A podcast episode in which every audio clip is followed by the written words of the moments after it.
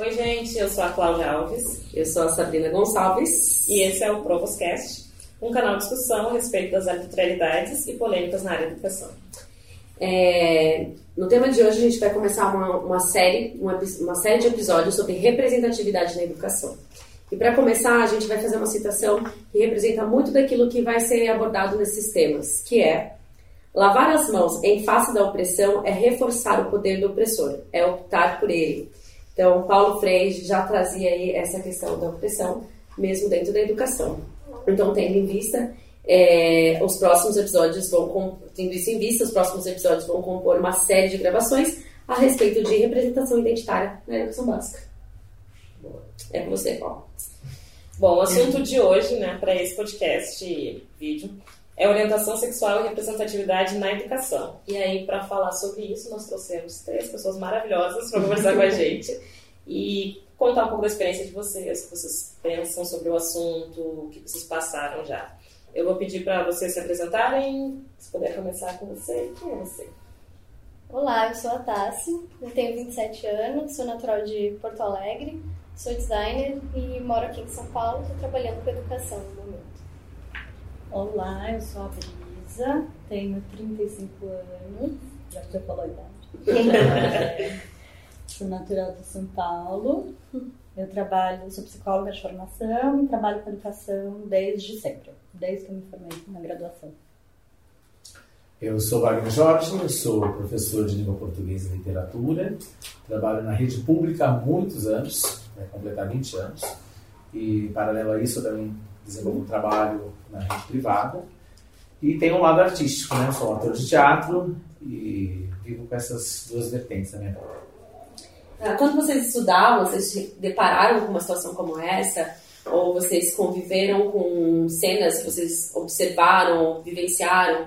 experimentaram algo na escola relacionado a essa mesma temática? Como isso foi para como é, como foi a vida escolar de vocês? O que vocês lembram? Se teve alguma alguma cena como essa que viu, que ouviu, que vivenciou? É, acho que no meu ensino médio, mas é que já faz muito tempo, já faz uns 10 anos. Então, é, talvez mais, não sei. é, não, não era falado, não tinha esse tipo de, de diálogo, ninguém falava sobre isso, não, não existia nenhuma possibilidade disso existir, pelo menos nos lugares que eu frequentei.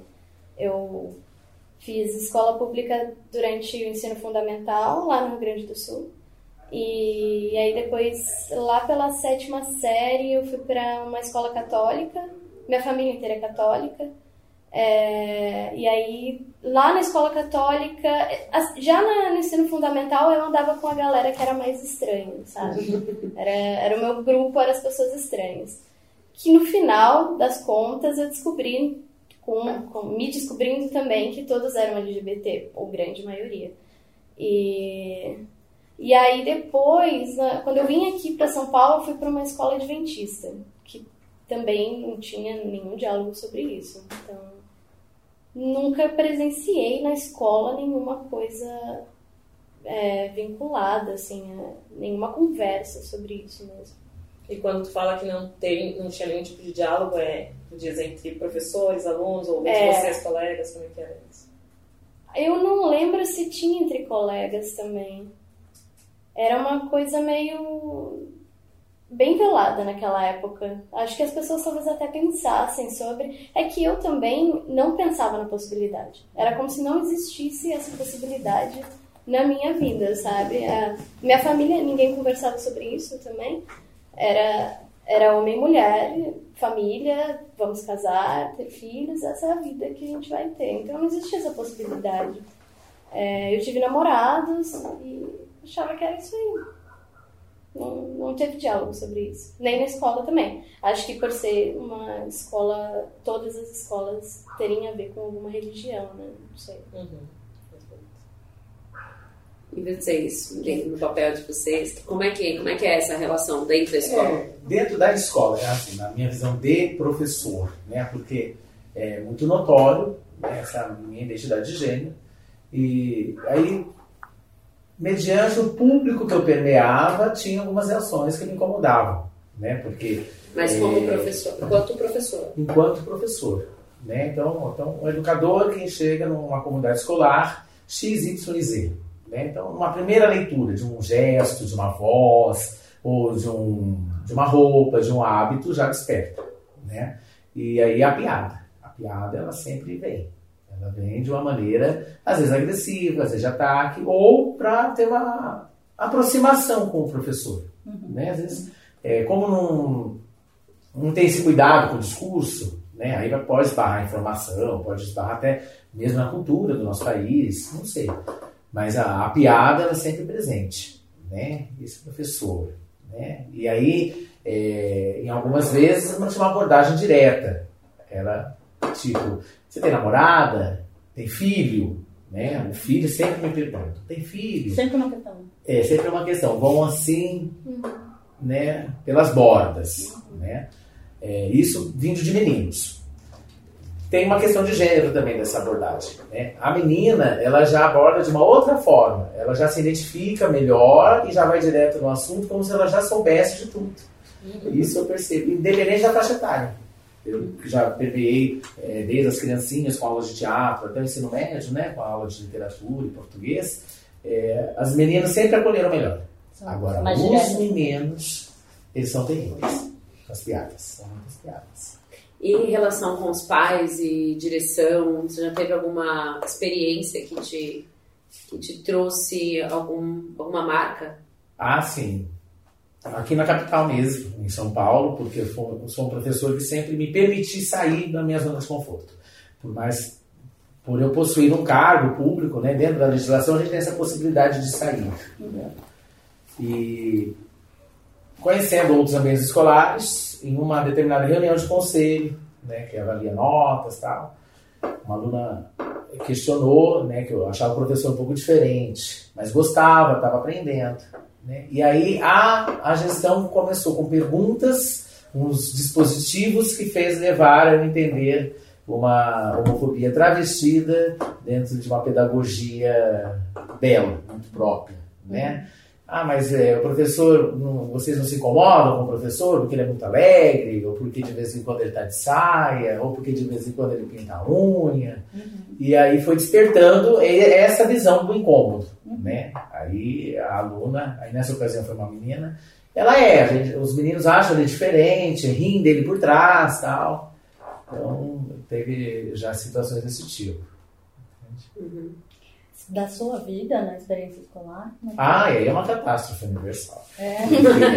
Eu demorei muito para entender essa identidade de gênero em mim, né? É, então, um pouco como você É, mas assim, eu não entendi, as pessoas entendiam por mim, uhum. né? E aí tinham as ditas piadas, né? Uhum. Ah, o queima-rosca, por exemplo, né? É uma expressão que, que eu não conhecia e, e chamavam-me assim. E eu falava, o que, que será? O que, que é? o que, que é isso? Né? Enquanto pequeno, tinha é, entre 7 e 8 anos, né? os meninos zoavam, ah, é, ah lá vem o queima-rosca. Eu falava, que, que diacho de queima-rosca é esse? E eu nunca me encorajei para perguntar aos meus pais. Né? Uhum. Né? E isso eu só fui esclarecer lá na frente. Uhum. Porque foi um processo de. Eu demorei demais para cair a ficha. Aí no ensino médio, acompanhou de novo, novamente essas piadinhas, né? Mas é, a gente vai no embalo da turma do adolescente, né? Uhum. Então ali teve umas experiências com moças e tal, mas ah, tinha as piadas que eu não entendia, as pessoas riam, eu, o único que não ria era eu, e eu era o motivo da piada. Uhum. Isso é. Uhum. Agora, enquanto professor, eu observo isso né, inverso, quando eu estou lá e tem um menino, né, mais com os meninos, porque é, tem uma questão aí atrás, né? Porque o menino que lembra uma menina incomoda demais. É diferente de uma menina que lembra um menino, né? Dentro assim de uma cultura ou naturalmente há certos gestos que são naturais do, do ser humano, né? No, sua, no seu crescimento. E aí eu percebo enquanto professor, quando uma menina tem aptidões que são ditas masculinas, né? Pela sociedade, eu não vejo piadas nelas pra, para elas. Agora, enquanto uma criança ou um adolescente, né, que tem uma voz muito aguda, tem trejeitos, tem determinadas preferências que a sociedade chama feminina, nossa, eles são alvo. Uhum. São, é muitas piadas e tal. Como já são professores né, com um pouco de experiência, então, dependendo, eh, quando eu penso assim, em determinado momento, no início do ano 2000, por exemplo, eh, esses meninos eram abordados, mas não, eles não respondiam a nível. Uhum. Agora, depois de 2010 para cá, eu percebo que eles já respondem bem. Né? Eles questionam, eles enfrentam, eu sou mesmo, qual é o problema. Então, tem umas mudanças, né? Vagarosas, vagarosas, mas elas estão acontecendo. Legal. E pra ti, Bis, conta um pouco pra gente qual é a tua experiência com o tema. É, não, tava pensando um pouco. É, tava tentando lembrar de como foi na escola, assim, né? Eu acho que na escola tinha um tabu quando eu era criança, sim, né? Um tabu bem, bem forte. É, como mulher, na época, como menina, com certeza uma heteronormatividade compulsória, uhum. né? É óbvio que você vai ser heterossexual, é óbvio que você vai gostar de piroca, é óbvio que você, né? Isso não, não era debatido, assim, né? Sim. É, e, e, bastante silenciado. Estava ouvindo você também lembrando que os meninos que tinham né, performances nesse sentido, desde criança sempre muito zoados, né? E não era, né, não era a zoeira a zoeira comum da escola, né? A bagunça que a gente gosta, né? A, bagunça da escola saudável, né? Era zoeira preconceituosa, né? Vinha nessa linha da piada, é, da piada homofóbica, mas que que para os meninos também é muito doloroso, né? Pensando nos meninos heterossexuais, o tanto de modelo restrito, o zero modelo, né? A ausência de modelo, né? Essas restrições todas que eles vivem né? Porque não pode um monte de coisa, né? Sim. Pode usar camiseta comprida, calça comprida e é, se masturbar e achar que aquilo né, vai é. ter uma performance maravilhosa na vida sexual posterior. Agora, em relação à orientação sexual, é, eu gosto do tema, aceitei um pouco também pensando é, né, eu acho que tem um, um marco importante, né, acho que ouvindo, ouvindo o seu relato, assim, da sua própria experiência de vida, acho que tem um marco importante, né, da diferença da época, que é essa, é. essa geração de quando a gente era criança, que não tinha esse conceito, né, da orientação sexual, tinha o conceito da opção, né, como se ser bi, ser trans, ser, é, ser hétero fosse uma escolha, né, então, isso, consequentemente, também leva a uma série de tabus, de silenciamentos, né? Porque a lésbica escolhe ser lésbica, né? E né, o gay escolhe ser gay, o viado escolhe ser viado. E eu acho que essa, essa mudança histórica né, de opção, né, do objeto de desejo enquanto escolha, para eu sou, para a identidade, né? É uma mudança que gerou, sim, eu vejo no campo da escola. Acho que da época que eu era criança, que eu estudei, para quando eu passei a trabalhar com escola, passei a trabalhar na educação, primeiro na rede privada, depois na rede pública, é... tem trazido uma série de elementos muito positivos, na verdade. Né? Claro que a piada existe, né? Que bosta, na verdade, acho que ela devia acabar, porque ela é cansativa, ela é chata, é, muda toda a piada, né? Vamos, vamos, vamos fazer zoeira de outro jeito, porque esse jeito já não é mais legal. É, eles né? não são nada criativos. É, não são nada criativos, exatamente. Não precisamos ser criativos, exatamente. Porque as pessoas dizem né, que o público LGBT é. é criativo, né?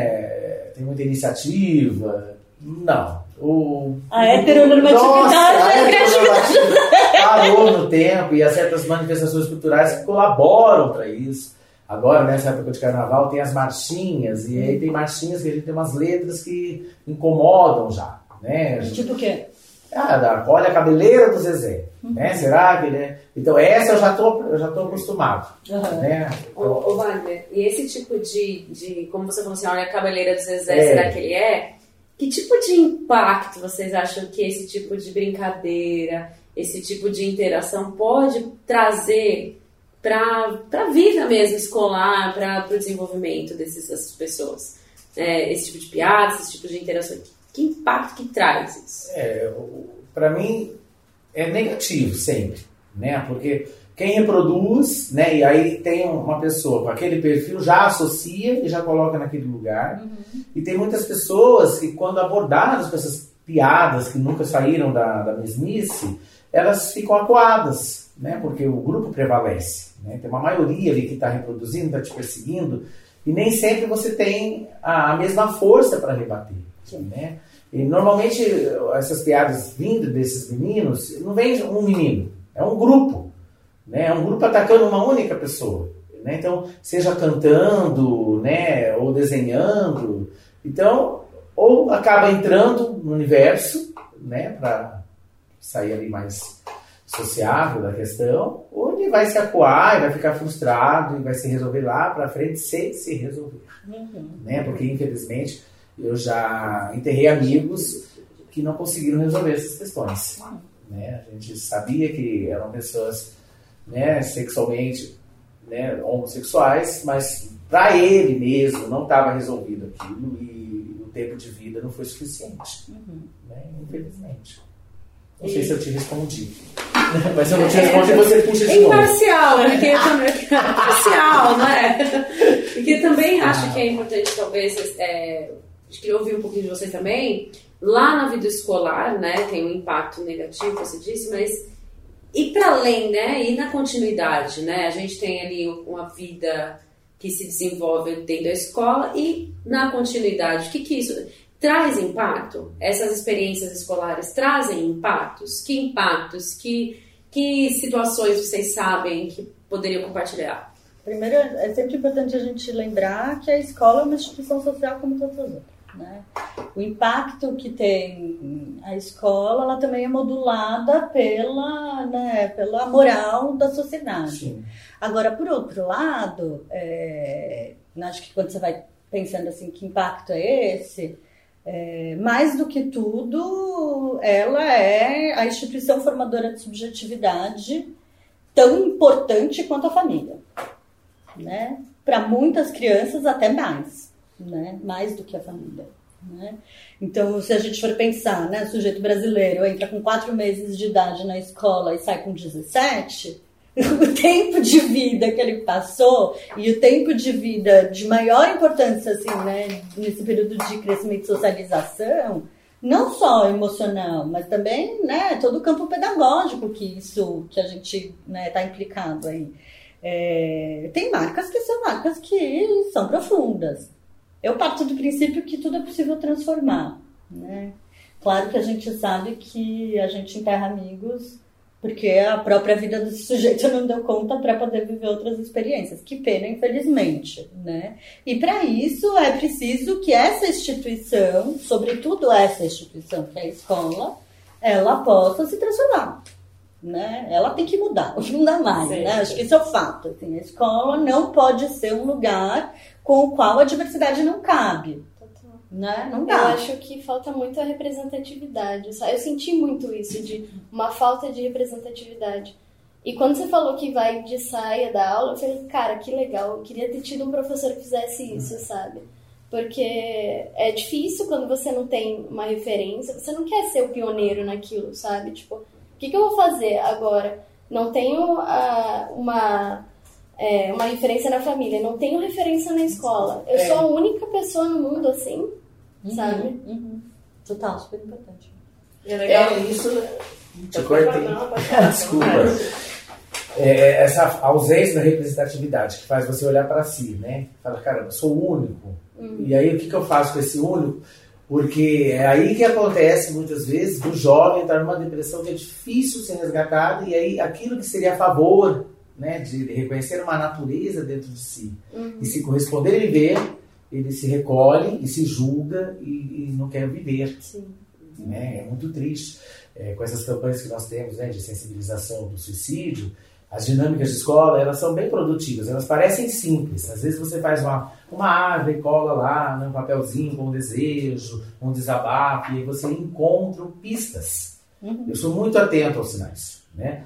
E aí, naquela pista de um desabafo triste, né, de vontade de não, não viver mais, aí você olha quem é que escreveu, aí você já debate com, você já se depara com um perfil, né? Falei, poxa, é a namorada ali da menina que não está colando porque a mãe né, de uma determinada religião, ela nunca vai resolver aquilo enquanto não for maior e se ninguém der o suporte, não vai resolver.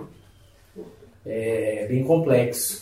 Agora, pensando nessa coisa da representatividade, é, pensei num exemplo que aconteceu semana passada, que eu fiquei sabendo de uma escola é, na Zona Sul, perto, é, uma escola pública. Tem um, um, a, a senhora que cuida do portão, ela determina quem entra e quem não entra da forma que ela quer na escola, né? É. E aí, essas particularidades da escola, como ela funciona, né? Então, tá com shortinhos curtos, volta pra casa, não pode usar shorts curtos, não sei o que. É. Ela manda uma, é as meninas de volta pra casa, tá piriguete, não pode, né? E aí volta pra casa e é, e é a, a, porteira da escola. Sim. E aí a história foi assim, chegou um menino de saia, e ele é homossexual, enfim, chegou de saia e a porteira falou: você não pode entrar. Hum. E aquilo foi um rebuliço tão grande que a turma toda dele foi de saia no dia seguinte. Que aí a molecada, né? Eu acho que é essa alegria que a gente tem. Alegria e tristeza, né? Porque a gente não tá sabendo como viver com a vida virtual ainda. Mas aí a mulher, ele mandou um WhatsApp no grupo da sala e no dia seguinte todo mundo chegou, chegou na porta da escola de saia, todos os meninos. E aí a porteira não podia dizer, ó, vou barrar a sala inteira. É, chamou a direção, a direção deu risada e falou, entra, vai, vamos pra aula, gente. É. Entrar todo mundo de saia, ainda bem, que legal, né? Diferente, parece que coisas estão mudando mesmo. É, exatamente, acho que tem uma coisa aqui, né, que tá mudando. Né? Não sei, é claro que é difícil, é claro que né, nesse tema, no campo, acho que na seara da sexualidade é, é entre trancos e barrancos e a gente vai na luta, né? Sim, mas mas eu, eu percebo que está mudando sim. Né, acho que está mudando um pouco a forma como né, a juventude, as juventudes, né? Não existe Isso. uma, né? existem muitas juventudes, é, com as suas diferentes classes, diferentes cores, diferentes gêneros, né? Mas a forma como as juventudes têm enxergado a sexualidade, né? As meninas também super afim de, de entender o que é o prazer, o que é o prazer feminino, né? E os meninos também podendo repensar sua masculinidade, Sim. né? E e nesse sentido, os gays também, né? né? Porque também, né, repensar as masculinidades também né, nessa forma. Sim. E penso que a juventude é super importante nessa, nesse momento, porque é, é justamente a juventude que vai poder contar outros, outros modelos, né? Vai poder dizer pra gente outras formas, é. né? A gente tá um pouco... não sei Será que eu tô ficando velha? Oh, oh, Passa, essa sua, a sua experiência no ensino superior, superior foi igual à experiência no ensino básico? No superior não, foi outro mundo. foi uma alegria. É. Compartilhe esse mundo. ah, eu pessoas parecidas comigo, é. né? Eu acho que foi, acho que eu fui indo pro lado das artes, eu passei primeiro em artes, e aí eu fiquei pensando, artes visuais. Eu pensei, ah, faço, não faço, o que, que eu faço? Eu tava na lista de chamada lá pra design. Aí eu fiquei, vi minha turma entrando, uma galera muito estranha, sabe? Tipo, roupas, cabelos diversos. Eu falei, cara, amo essa gente, quero estar tá lá com eles. Mas aí o design, sei lá o que, que foi, eu fui pro design. E não me arrependo, foi muito bom. Eu puxei várias matérias de artes, eu, eu estive com essas pessoas também. Puxei de cinema, fiz vários outros cursos ao mesmo tempo foi muito rico, sabe? Eu acho que a faculdade me mudou muito, sabe? Eu virei outra pessoa depois da faculdade. E, e você, o que que faltou? O que que faltou para você ter essa felicidade assim de bater no peito na educação básica, né? Que é aquela antes da ensino superior. Porque parece que na faculdade foi muito legal, né? É. E no ensino básico não foi tão legal. Então, o que será que faltou, na eu sua acho, opinião, na sua experiência? Sei. Eu acho que eu não tinha encontrado a minha galera, talvez. Apesar de eu andar com as pessoas estranhas, assim, do, do Rio Grande do Sul, andava, e eu sou amiga dessas pessoas até hoje. Acho que eu tive um lapso ali quando eu vim para São Paulo. É, no ensino médio, era interior paulista, então as pessoas eram muito diferente, sabe? Tipo, era um padrão, tinha um padrão de comportamento. Então, Tassi, mas você não tinha encontrado sua galera ou sua galera era oprimida? Não sei, não sei exatamente. Eu acho que na minha turma, eu não sei se tinha alguém realmente, talvez. Não, tinha, tinha, tinha, tinha, lembrei. É... Ah, e, e era um menino que sofria muito bullying, inclusive. E, e aí, assim, como eu tava num momento de que. Foi assim, eu, eu me descobri e saí da escola que eu estava, meus pais me tiraram de lá, porque a menina que eu namorava tava lá. E aí eu fui para outra escola, só que a história me acompanhou, sabe? Era uma cidade pequena, então as pessoas. Acho que a, história chegou simultânea a mim, assim. Uhum. Então Você quando eu a cheguei. Eu era história. e era uma coisa muito nova nesse- na cidade, sabe? Tipo, não tinha ninguém muito assumido, assim. E ne- nem eu, né? Eu tava dentro do armário ainda, mas as pessoas já sabiam. Aí. É. Então, mas aquilo que você falou sobre é, a mulher se vestir de homem, eu realmente nunca sofri nenhuma Não, só. nenhum bullying Ah. na, na escola. E eu andava com os meninos quando era criança, jogava futebol, andava de skate. Às vezes tinha algumas críticas, tipo, ai, uma menina andando de skate. E eu achava muito legal isso. Eu falava, "Ah, eu ando de skate mesmo. Só que quando o problema se tornou um problema, quando foi pro lado da sexualidade, de fato. E aí eu descobri que eu, era uma coisa que a minha família não iria concordar e qu- qualquer um que, com quem eu, eu me relacionava não iria concordar, sabe? Eu iria ser. é, qual é a palavra? Não é reprimida, é. Eu não queria viver isolada das pessoas, sabe? E era um universo que eu não conhecia também. Então eu fui para essa escola, as pessoas já sabiam, e eu vivia naquela coisa meio, ai, as pessoas sabem, eu não quero falar sobre isso, eu não posso falar sobre isso. As meninas tinham medo de mim, elas não chegavam perto de mim, então eu não tinha muitas amigas naquela época. E os meninos eram uma relação meio esquisita, assim, sabe? Porque era meio. é, como se eles me vissem como um objeto sexual mesmo, né? de fantasia, sabe? Eu via nas entrelinhas isso. Então eu não tinha amigos naquela época, foi um lapso, sabe? Não tinha pessoas parecidas, não tinha nada. Tanto que eu tive que sair daquela cidade e viver outras experiências na faculdade. E como a escola entra nessa situação? Então, assim, de tudo que vocês falaram até agora, a gente teve um pouco disso de no início não existia, ninguém falava sobre isso, eu não sabia que tinham pessoas como eu. E aí a gente vai pro outro extremo que é, não posso ser eu mesmo, que todo mundo fala, que todo mundo comenta, faz piada e tal. O que vocês acham que é o papel da escola? Como ela traz esse equilíbrio desses comportamentos para ser um- uma coisa saudável, para garantir essa representatividade, essa possibilidade de ser você mesmo? Ah, é tão, tão difícil responder isso, porque é, parece que não, mas está muito mais na mão do outro do que de nós que estamos ali, né, que somos assumidos, é, que estamos vivendo, que é uma minoria, né, é uma minoria. Mas uma minoria que fica tão ampliada, coloca uma lupa em cima de nós, e aquilo parece que não tem paz, não tem, não para nunca.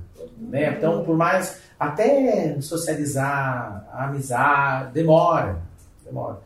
É, como eu sempre né, ando muito de escola pública, de, de dois em dois ou três em três anos eu troco de escola, por opção, aí eu falo, "Bom, eu vou mudar de escola, mas eu já sei já a cartilha, entendeu? Então, primeiro dia eu tenho que decidir como eu quero me apresentar. Né? Se eu quero já ir, bom, vamos já de vez, aí já sabe o que é e não vai ter perguntas. Aí eu uso a unha preta, por exemplo. Isso é um ótimo sinalizador. Então, eu uso meu lado artístico mais performático. Eu tenho colegas que usam né, os adereços disco femininos porque se sentem mais completos. É diferente do meu caso. Né? Eu uso mais no, no sentido performático. Agora, quando eu quero deixar bem definido mesmo, é a saia que vai, não vai ter dúvida alguma. Eu posso estar de barba, eu posso chegar com a menina de mão dada. Mas se eu tiver de saia, todo mundo já, já matou a, a charada. Né? Então, assim, é, para esse ambiente ficar melhor, a gente depende de muita coisa. Né? De uma gestão, né? dos colegas, porque tem colegas, infelizmente, que não colaboram, né? que também alimentam piadas, né? porque as piadas machistas também estão bastante presentes, independente do público. Altamente E prejudicial. elas estão ali, ó. É, é a prima da homofobia, tá juntinho. Né? Uma já emenda na outra. Né? Então, eu tenho um relato recente, uma reunião de, de alunos com professores, convidaram alunos. Aí de cada sala veio um, um menino e uma menina. E de uma sala vieram dois meninos. Aí o colega educador não pensou duas vezes. Nossa, de cada sala veio um menino e uma menina. Agora, e aí de vocês dois, quem é a menina? Ele foi tão infeliz no comentário. Ele queria fazer uma piadinha? É, foi, foi é, essas piadas, uhum. né? Que só funcionou para ele, porque nem os meninos entenderam, uhum. né? Uhum. Eu entendi muito bem, com um olhar sinalizei que gonguei. não, não funcionou. A sobrancelha já subiu, alguma coisa eu fiz corporalmente que criou um clima, né? Porque fugiu muito do mau gosto. Sim. Então, é, é, um trabalho, assim, homeopático, doses homeopáticas. Eu gostaria que fosse doses cavalares, né? Eu acho que a gente está no século XXI, a gente tem aí uma, umas políticas que atravancam o caminho, mas a gente tem muitos movimentos empoderados, muitos. Desde os afros, dos LGBTs, tá tudo muito empoderado, né? Então, eu queria é, que isso fosse maior, né? Mas a força contrária ainda está é. é mais forte. Eu acho que muito se fala de ditadura gay, né? Mas assim, o que eu vivi foi uma ditadura hétero, na verdade. Sim. Porque. E, e, até assim, até hoje eu vejo as pessoas perguntando, ah, namoradinho e tal. Não pra mim, né? Mas, mas pra outras pessoas, pra outras crianças, eu fico.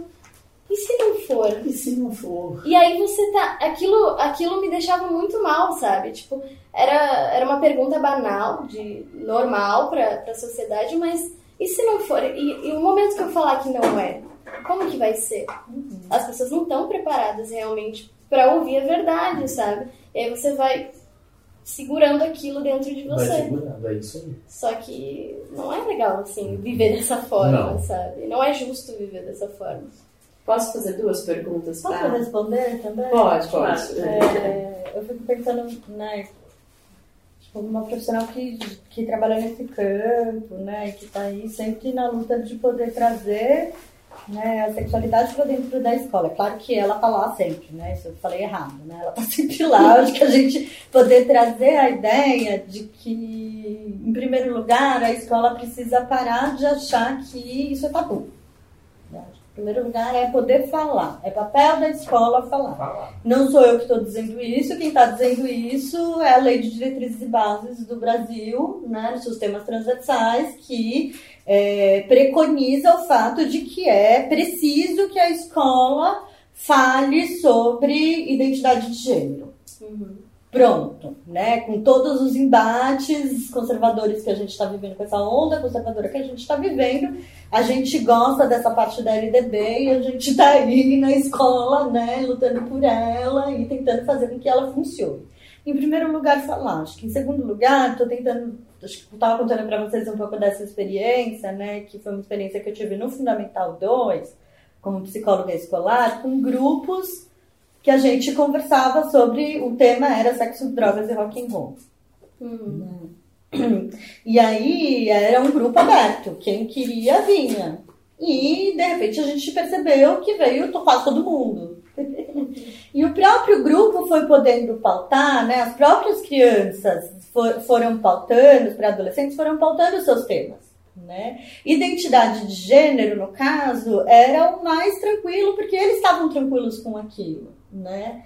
Mas tinha uma série de coisas que apareciam na, nesses temas que são responsabilidade da escola, né? Por exemplo, é responsabilidade da escola poder fazer o Grêmio funcionar.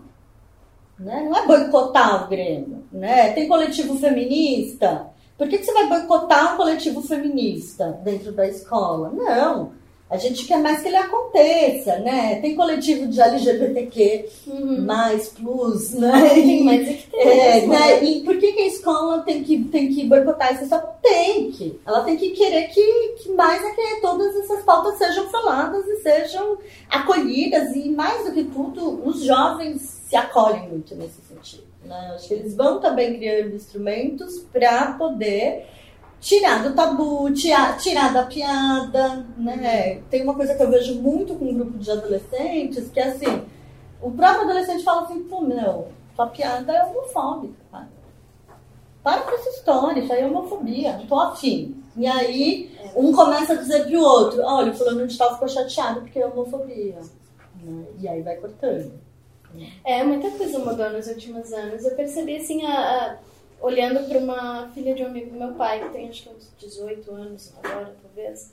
Mas quando ela tinha uns 15, ela já estava falando sobre feminismo de uma forma que eu demorei muito tempo para entender, sabe? que é? o que que era, é, sei lá, anos estudando pra ter uma... E foi mais lá na época da faculdade mesmo, quando as coisas realmente começaram a acontecer e eu comecei a ter consciência, sabe?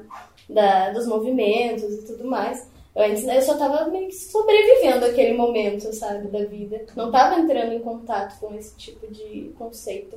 Só que aí ver isso crescendo na escola já é muito, muito legal, sabe? Muito bacana. Me faz ter vontade de ter vivido essa época dessa forma, sabe? Vocês acham, vocês acham que a escola ela está incentivando esse tipo de comportamento ou são iniciativas dos alunos? Como vocês estão vendo isso? Eu acho que é dos jovens, né? Tenho certeza. Eu não tô lá, né, no meio, mas acho que é deles. Parece que eles são diferentes. É, dos jovens. Eu vejo bem presente nos jovens e não, a escola não vai ter essa iniciativa, não. Não. Ela tem- não- é bom, em algumas ocasiões até melhor, porque né, para ter iniciativa sem é, ter domínio do assunto, ou ter antenado, ou aberto pelo menos a conhecer, porque às vezes já vem pré-estabelecido algumas coisas, né? Do, é, vamos fazer, mas cuidado. Ah, tenha tal evento, mas cuidado. Mas não. Ah, mas precisa? Né? Tem um mais precisa também. Né? Então, é, é complicado, mas é quando parte deles é ótimo. Né? Eu já potencializei ações, projetos que eles pedem, né? Ah, vamos- ah, você que é do teatro, vamos fazer uma cena, não sei o quê. Eu ah, como você quer a cena? Eu entro na deles, né, até atuando, mas depois eu saio, porque eles têm que ser o protagonista, né? E aí funciona. Mas esperar que a escola dê uma visibilidade, eu não espero. É, Olha, nessas minhas andanças eu não encontrei, não. Já encontrei tirando cartaz. Mas não alguém pedindo que aquele cartaz fosse colocado. Isso.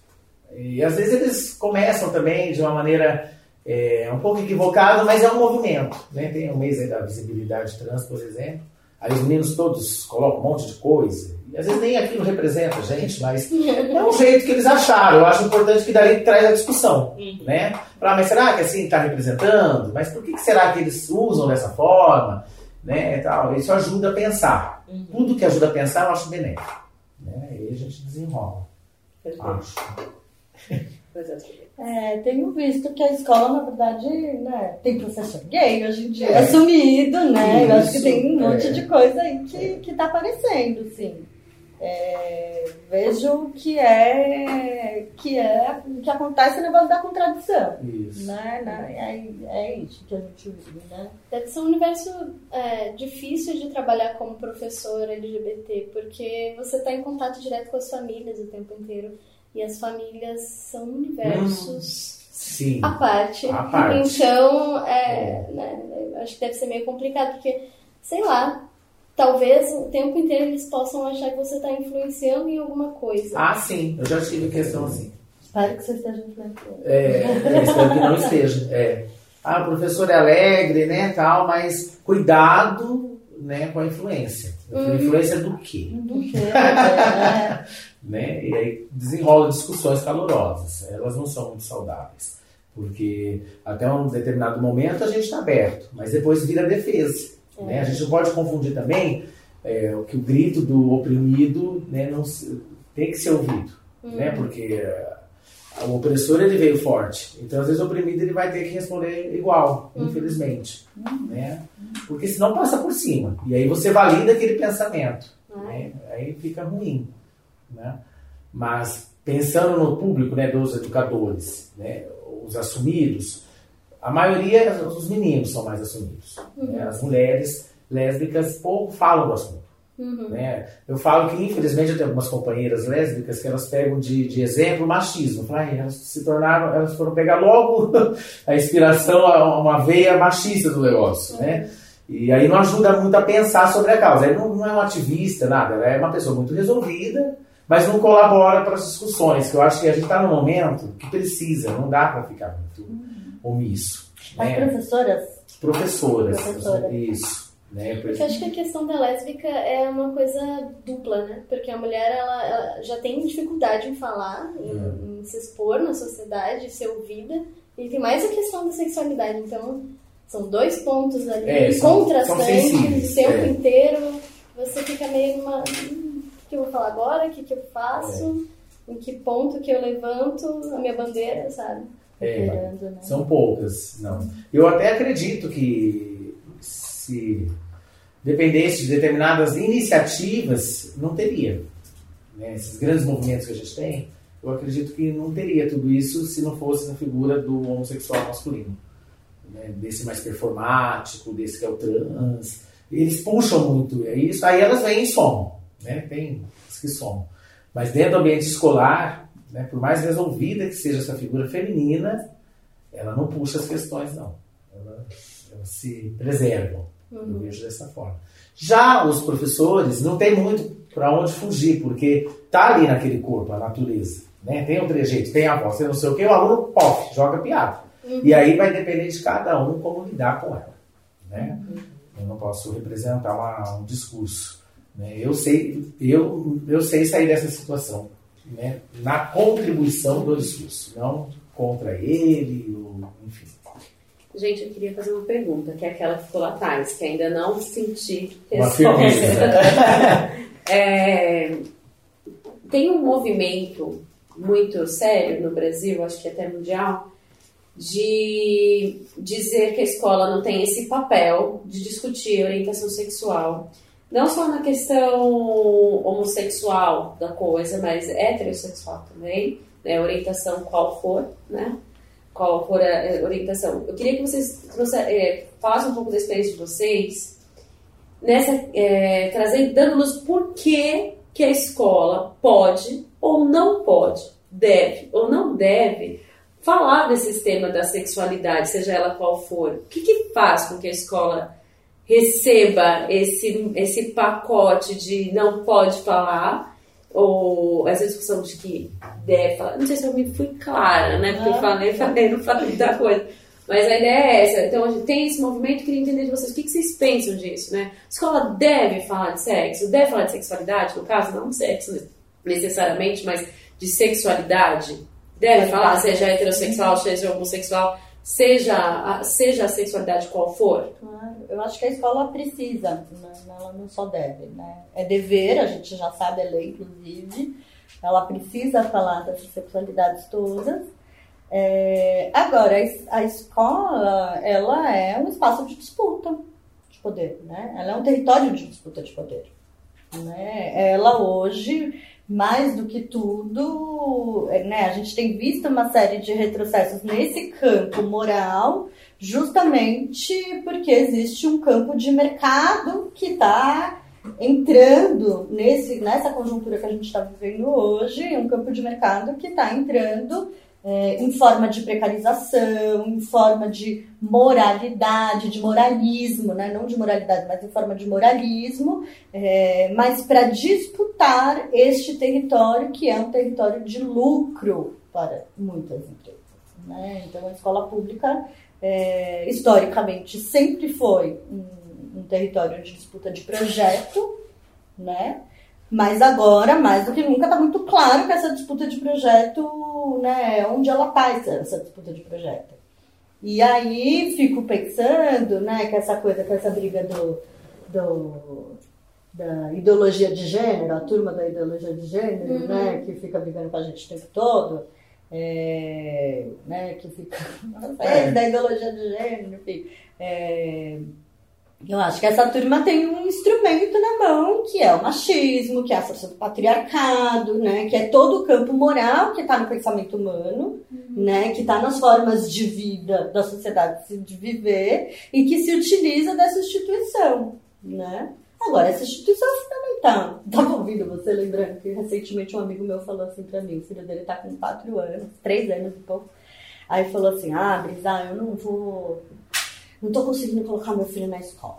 Dele tá tudo regredidinho em umas coisas. né? Não tá falando direito, tá andando direito. Eu falava, bota na escola, Em dois meses vai falar, em dois meses vai andar, precisa ir pra escola, tira seu filho de casa, não, porque a escola, ele, ele é professor, né? Aí ele virou pra mim e falou assim, Brisa, a escola a escola tá muito errada, a escola vai estragar meu filho. Aí eu olhei pra cara dele e falei, ah, porque a família não vai, né?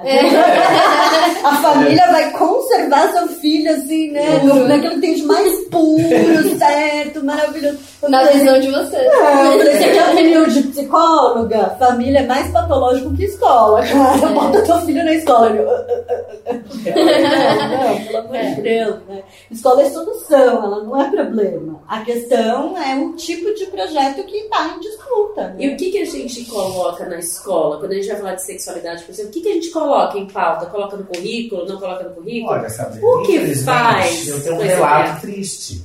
Porque assim, tá lá a lei, tá lá o material. Então tá lá a sexualidade, tá lá o corpinho, né? Tudo lá com a ciência, a ideologia apresenta e tal. E o ano passado, numa, no material didático que veio da, da Secretaria da Educação, no currículo lá do ensino fundamental, tinha a pauta da diversidade, a pauta da sexualidade e incluíram né, a questão de- dessas nomenclaturas que hoje se fala mais, né, do trans, etc. O que, que aconteceu? Mandaram recolher a apostila, entendeu? Por que mandaram recolher? Mandaram recolher Conta pra a nós, por que que recolheu a apostila? Porque o assunto era muito pesado para as nossas Pesado, crianças. é pesado. Eu falei, pesado vai ser a minha mão. Porque, entendeu? O oprimido não pode se calar, você tem que. Gente, eu nunca entendi o que, que tem de pesado, É, sabe? não, o é, é argumento sexualidade humana, pelo amor de Deus, gente. Vocês Isso. não conseguem falar das coisas. É, só dá um Google aí, vai lá no, no YouTube, você vai E é ouvir estranho. a fala da representatividade E o mais política. estranho é a escola pública. Isso. Mas, menina, quando pediram para recolher, parecia que tinha uma bomba naquela página que ia explodir, entendeu? Recolha o material lá da série. Eu tô recolhendo, recolhendo o quê? Eu segurei o meu material. Eu falei, o meu não vai recolher. Recolham todos os adolescentes, Isso, né? gente. E as Vai crianças, ajudar eles, ajudar ninguém. E as crianças dando assim, tudo, tudo. Foram embora, recolheram, recolheram. Falei, recolheram o quê? É igual- Mas agora é que não pode transar, né? Né, O recolheram. Ah, é verdade, não. Ah, virou show de É. horrores, né? Deus. Aí depois, a aí depois de todo o movimento, né? Mandaram devolver o material, mas aí Pois é, recolheram. recolheram. Recolheram o material, aí validou, né? Já a cabeça de determinados professores que também eu já nem ia falar, né? Então já tinham mudado a página. Uhum. Outros eu nem domino, né? E aí também, mesmo na minha presença em reuniões, não perguntam, né? Porque não que eu sou uma pessoa de grande referência, né? Para falar do assunto, mas eu, eu sou um, né? Eu Claro. sou uma pessoa que vivo isso. claro. Então, é, aquilo validou já o pensamento desses educadores, né? As crianças acharam aquilo ali ruim, né, de terem recolhido, mas olharam para aquela para aquele conteúdo também assim, nossa, né, não pode ser assim. E aí quem é o assumido da escola, vira todo mundo olha, hum, né, o coitado. Ah, ele é, né? É que acaba reforçando Reforça. o discurso, né, essa reação tão Isso, abrupta. aí reforça a piada, já reforça. Aí tem a distância, né? E a pior coisa que eu vejo, né? Porque o corpo fala, é o olhar de piedade de um aluno para mim. Ai, o professor não tem namorada. tem pena, né? Então, assim, tem um dó. É, é, é bem isso. Eu, eu É, me tem deparei dó. com isso também, com esse, esse sentimento de exclusão, assim, da sociedade. Porque eu me lembro muito que a minha família não falava muito sobre, mas eu lembro da. Tinha uma moça na rua, na, na rua que minha avó morava. E ela ficou com os pais durante muito tempo, não casou e tal. E essa era a imagem que minha avó falava pra mim, ai, coitada dessas É, pessoas, coitada. elas não É, casam, não tem É filhos. E eu tinha um sonho de casar e ter filhos. Eu fiquei, Uhum. por quê? Meu Deus, sabe? Por que, que minha vida vai ser tão horrível assim? Não, não entendi. O que tá errado? Agora tem uma outra coisa, assim, né, no sentido acho que do, porquê que o conservadorismo tá, não ataca qualquer pauta, ataca a pauta de sexualidade. Né? Acho que é um pouco isso que, que é legal da gente pensar. É, Acho que tem duas coisas sei lá, de bate-pronto que eu penso, a primeira é o seguinte, né? No último relatório da Organização Mundial da Saúde, a população jovem mundial é a população mais afetada por IST e AIDS no mundo. Os adolescentes hoje são, sim, grupo de risco, né? Acho que a gente pode pensar o que, que significa ser um grupo de risco, mas são, sim, grupo de risco é, para IST AIDS no mundo. Nesse sentido, os meninos pobres negros têm pegado mais AIDS. Né? E por que, que a escola está querendo aplacar esse tipo de debate? Porque falar, sim, de identidade de gênero, falar de orientação sexual, falar de sexualidades né, na escola, é uma forma de prevenção. Né? A gente sabe que no Brasil, por exemplo, né, isso é um dado importantíssimo, é, as meninas é, são as primeiras a introduzir, as meninas pobres são as primeiras a iniciar a vida sexual e são as, ficam grávidas muitas vezes, né? Uhum. Então, se não é um espaço de socialização, de diálogo, no qual a pedagogia acontece, que a gente tem que falar dessas coisas, onde vai ser? Né? Então, é. precisa ser na escola, não tem discussão nesse sentido. A né? escola tem que garantir que isso tem vai ser falado. Garantir, e pode ser que a família não fale, né? Claro, e porque na contrapartida, acho que o exemplo que você vai dando da sua família do ficar pra titi, eu lembrei disso. Né? Porque na contrapartida, esse dado das meninas é, pobres né, que engravidam, na contrapartida, a gente também sabe que as meninas pobres que são escolarizadas, né, elas ganham uma série de capacidades né, no campo da sexualidade, por exemplo, de negociar. Hum. Né? Vamos negociar o uso da camisinha, vamos negociar é, esse beijo que é legal ou não, vamos negociar essa chupada que é legal ou não, né? Eu acho que tem uma série de coisas que, inclusive, precisam acontecer. A escola precisa falar, né? Então, por que que tá querendo a onda essa, conserva essa onda conservadora? Ela não bota só é, o gay no armário, né? Ela não bota só, né? Eu tenho visto alguns meninos, inclusive até mais, né? Alguns meninos que sempre, né? Gays mais assumidos, é, né, expressão, né? exatamente, mais resguardados, é, né? Isso. Com medo, né? Tenho visto assim, de forma é uma sensação é. social, né? Claro que não, enfim. No dia após a eleição já estava com essa sensação. Mas enfim. É, voltando para o armário, porque o conservadorismo faz isso, né? Mas ele também traz prejuízos que são altamente severos, né? Uhum. O conservadorismo, ele mata. ele não tá, né? O conservadorismo mata, ele mata. não é, é, né? Ele não tá fazendo o campo moral avançar. Assim. Ele tá regredindo aí, ele tá querendo botar a mulher de volta na faxina, né? Como dona de casa, né? Tirar a mulher do campo de trabalho. Enfim, é, é isso aí, gente. Precisa falar, a escola tem que falar, uhum. né? Nesse sentido. É, eu ia fazer essa pergunta mesmo do campo da saúde, né? A gente tem altos índices de sífilis, né? Aumento de sífilis, aumento de AIDS, Ai. aumento de outras doenças sexuais, né? E realmente é, é um campo importante. Não falar de sexualidade também é falar de saúde, né? Sobretudo. De saúde. Sobretudo de saúde. Né? Gente, a gente está quase indo para o final. Nossa. Eu tenho duas perguntas, na verdade. Uma para Alguém de vocês foi influenciado por algum professor na busca sexual de vocês, na vida sexual? Foi influência de algum professor? Aquele professor que era homossexual influenciou? Ai, eu vou, eu vou agora fazer isso porque aquele professor me influenciou, porque ele ia de saia para a escola. Já teve relatos? Porque já ouvi muitos relatos da minha parte assim, ah, fiz biologia por causa da minha professora de biologia. Sim. Mas nunca ouvi relato assim, ah, sou gay que teve um professor que influenciou, achei bonito, quis ser. Tem, já, vocês já ouviram relatos desse tipo? Pelo amor. Eu, eu quis falar, porque fiquei, meu coração ficou apertado nesse assunto. Deu essa vontade. Deu essa vontade de falar pro povo, Isso. né? Influencia. Não, não Gente, é uma coisa que contagia, igual alegria, igual tristeza, contagia todo mundo. Você chega de. Vai, vai sexualidade pra bunda Mas, fora. Vamos lá, vamos experimentar, né? Experimentem-se, não. Eu acho assim, é, o professor. É, ele vai ajudar a pensar, né? Por que, que ele é daquele jeito, por que, que ela é daquele jeito, etc. Agora, para ele assumir essa identidade de gênero, não, isso eu nunca ouvi. Né? Eu espero também nem ser. Né? Quero que lembrem da, das aulas é, de uma pessoa é, comum, né? mas que tem um local de fala, que tem o seu gênero, né? a sua identidade de gênero bem definida e que está aberta ali a, a discutir esse assunto. Né? Agora. Queremos respeito. Né? É isso. Acho que é um pouco isso, da fala. Né? Queremos respeito. Eu ainda quero entrar numa sala de aula e não ouvir a piada, não ouvir a pergunta e não ouvir comparações. Né? Uhum.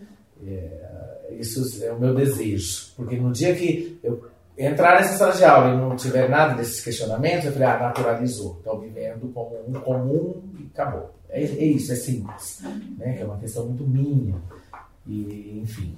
E pegando o gancho com o que tu acabou de falar, e porque a gente vai precisar encerrar uma conversa daria para durar eternamente. É. Pensando no futuro, assim, vamos sonhar um pouco. O que seria essa escola ideal, pensando na parte de orientação sexual? O que vocês acham que deveria ser o futuro? Qual é, o que a escola pode fazer, deveria estar fazendo nesse sentido para ter isso um dia chegar e é natural, sabe? Não é mais uma questão a ser discutida. Vocês têm que pensar? Silêncio dramático. Não sei. Nossa, não sei. Talvez. É, eu não tive nenhum tipo de aconselhamento durante o meu período escolar. Não teve um, talvez tivesse algum coordenador pedagógico, mas eu nunca entrei em contato com ele. Mas eu sentia falta de um psicólogo, sabe, para conversar. De repente, se tivesse algo assim é, que não fosse influenciado por nenhuma questão moral, sabe? Fosse um psicólogo mesmo. Aí que não patologizasse também. É, né? é, exatamente. Acho que iria ajudar bastante. Talvez se a escola tivesse esse respaldo, sabe? Uhum. Porque eu, eu, acho que existe é, essa época, ela é complexa e, e a, muitas vezes a pessoa precisa conversar. E ela não vai conversar com os pais muitas vezes. Pode ser que sim, mas nem sempre. E se for num ambiente que ela sabe que a pessoa já está receptiva a essa conversa, de repente a gente evite é, muitos suicídios por aí, sabe? Uhum. É... Ah, pensando que, acho que respondendo as duas perguntas ao mesmo tempo, né? Eu, eu sempre acho que todo, todo mundo que vira educador, vira educador porque teve um professor fantástico, uma professora fantástica, uhum. né? Porque a gente se apaixonou nesse meio do caminho aí, e aí por causa disso a gente falou, puxa vida, aí esse trabalho acho que é legal. Né? Olha que pessoa fantástica que eu conheci lá. Eu tive um professor de, de literatura, se chamava André, ele era gay, né? Ele era bastante saia também, ele era um poeta maravilhoso, né? E ele recitava poesias assim que eu falava, gente, que pessoa é essa, né? Que cérebro é esse sai poesia assim, né? Que coisa linda. É... Tive, tive professoras lésbicas também, muito legais, bastante da literatura também, nesse campo aí da língua portuguesa. Agora, acho que pensando no que, que a escola que queremos, né, acho que é um pouco essa pergunta, eu acho que queremos uma escola, em primeiro lugar, que possa romper padrões de escola-comunidade, que possa ter seus portões abertos, né? Que possa é, acolher as pessoas, independente né, é, da raça, classe e gênero com qual ela está inserida. É, queremos professores bem remunerados, né? E eu acho que isso faz toda a diferença para a escola que queremos, né? Eu acho que no Brasil hoje a gente precisa de professor que ganhe bem, um professora que ganhe bem, né? Para poder exercer essa pedagogia freiriana que a gente acredita, né?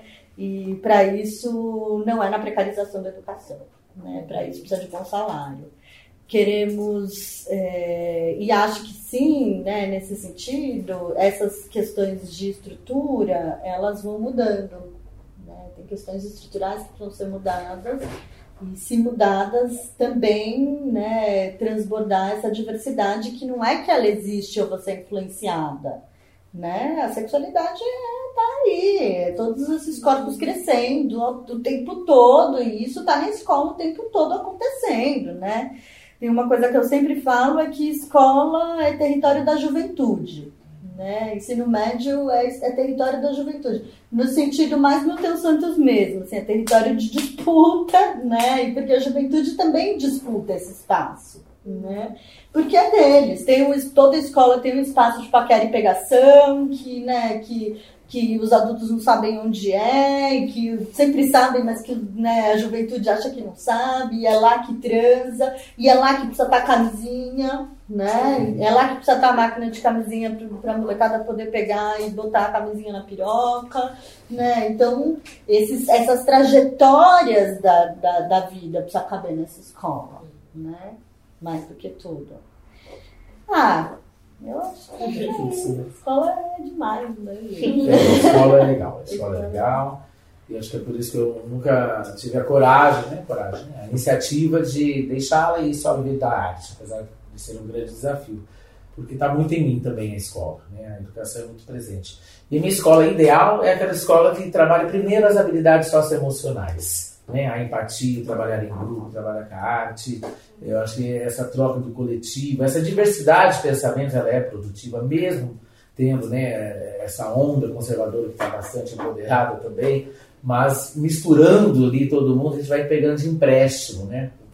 Claro, eu acho que tem que ter as habilidades socioemocionais, mas tem que ter a pedagogia é. também, né? O sujeito vai ser crítico se ele souber a lei da física, né? Porque ele vai entender que, né, que o negócio cai por causa de uma determinada, de um determinado vetor de tempo e espaço, assim, né? Eu acho que precisa ter os, os outros elementos de conteúdo, eles também não podem escapar, né? A gente precisa aprender uma série de coisas, inclusive a solidariedade. Inclusive, ela tem que estar lá, é, né? Ela tem que estar é. lá, né?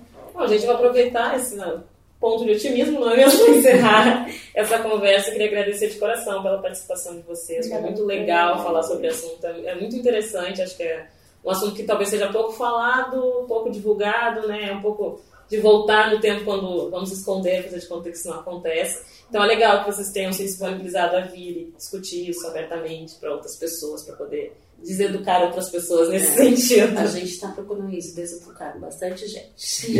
Novos testes. É, novos testes. Deseduque-se. Muito obrigada, pessoal. Obrigada. obrigada. obrigada.